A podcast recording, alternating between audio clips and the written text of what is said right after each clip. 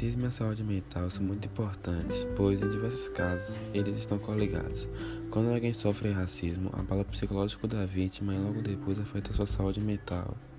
Esses dois assuntos estão juntos também porque podem fazer com que a vítima tenha depressão e rejeite seu corpo do jeito que ele é. E com isso pode se levar ao suicídio ou ao isolamento total da vítima. Estudos internacionais e os poucos produzidos nacionalmente indicam que a saúde mental da população negra é diretamente afetada pelo racismo estrutural que orienta as relações políticas, econômicas, jurídicas e familiares.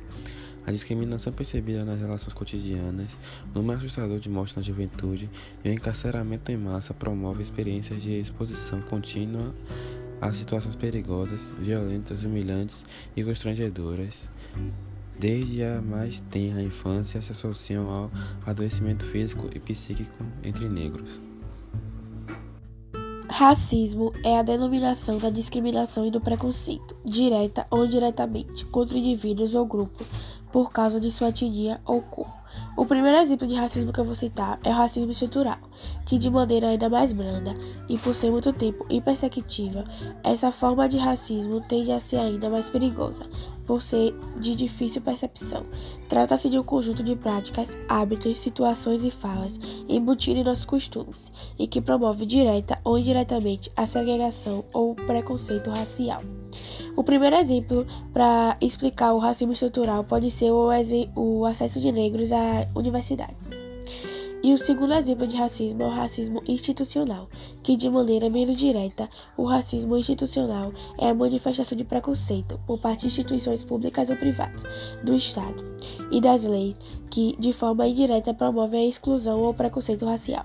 Podemos tomar, por exemplo, as formas de abordagem de policiais contra negros.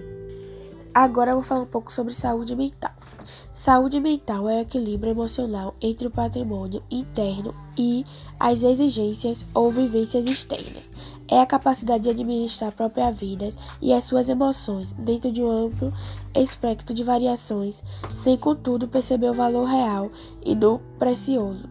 Saúde mental está bem consigo e com os outros. Por que a importância da saúde mental? A saúde mental e a importância dela na vida das pessoas. A saúde mental é um importante fator que possibilita o ajuste necessário para lidar com as emoções positivas e negativas, além de ser determinante para a estabilidade física. A saúde mental está relacionada à qualidade de interação individual e coletiva. Bom, para começarmos, o que significa objetificar? Basicamente, entende-se que objetificação é transformar em objeto anulando suas emoções, desejos e vontades do ser, transformando-a em um simples objeto. E é isso que uma mulher é vista atualmente, como um simples objeto, como nas músicas também, que só maltratam a imagem da mulher e as usam como objeto sexual.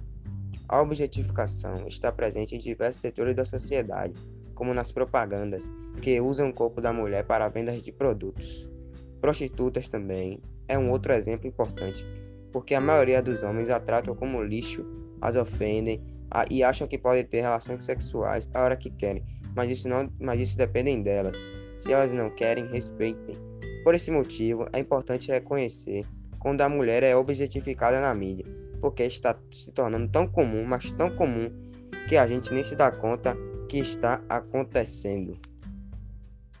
Olá, podemos perceber que infelizmente hoje em dia, após muitas mudanças e conquistas, a imagem da mulher ainda é banalizada pelo seu aspecto físico e não, e não pelos seus princípios e caráter. As mulheres em geral, e principalmente as negras, ainda se deparam com machismo, assédio, abuso com as desigualdades por conta do gênero, cor de pele, formato dos cabelos e isso tudo se iniciou na época da escravidão. A junção disso tudo é o ser mulher negra, atualmente no passado é sempre. A saúde mental das mulheres é balanceada quando impactada pelas pequenas situações, erros e expressões do dia a dia, e o grande exemplo disso é quando a mulher negra escuta essas ofensas do seu parceiro, ainda que seja sem intenção de machucar, mas, na, mas que na realidade caminha pelo racismo estrutural. Sendo assim, esse é o estímulo necessário para afetar a saúde mental de qualquer ser humano, e vista como uma série de sentimentos bons ou não, mas que fazem parte da vida e a grande chave para se manter bem emocionalmente é como lidamos com essas questões e que determina a qualidade da nossa saúde mental. Olá! Quando falamos da objetificação do corpo feminino, estamos nos referindo à banalização da imagem da mulher, ou seja, a aparência das mulheres importam mais do que todos os outros aspectos que as definem enquanto indivíduos. A objetificação está presente nos mais diversos setores da sociedade. Um exemplo clássico é a forma como a mulher é retratada em peças publicitárias. Em muitas campanhas, com destaque para as cervejas, mulheres são estereotipadas e hipersexualizadas. As mulheres sofrem muito racismo no seu dia a dia, pelo fato de ser negra e pelo fato também de ser mulher. É, e com, como elas sofrem racismo, acabam afetando a saúde mental delas e elas começam a ter pensamentos negativos. Como, exemplo, é, começa a pensar, começa a ter fracasso em tudo, começa a pensar que tudo vai fracassar e não, nada vai dar certo. E para a sociedade, para a sociedade feminina, ser mulher negra é um peso muito, muito grande nas costas.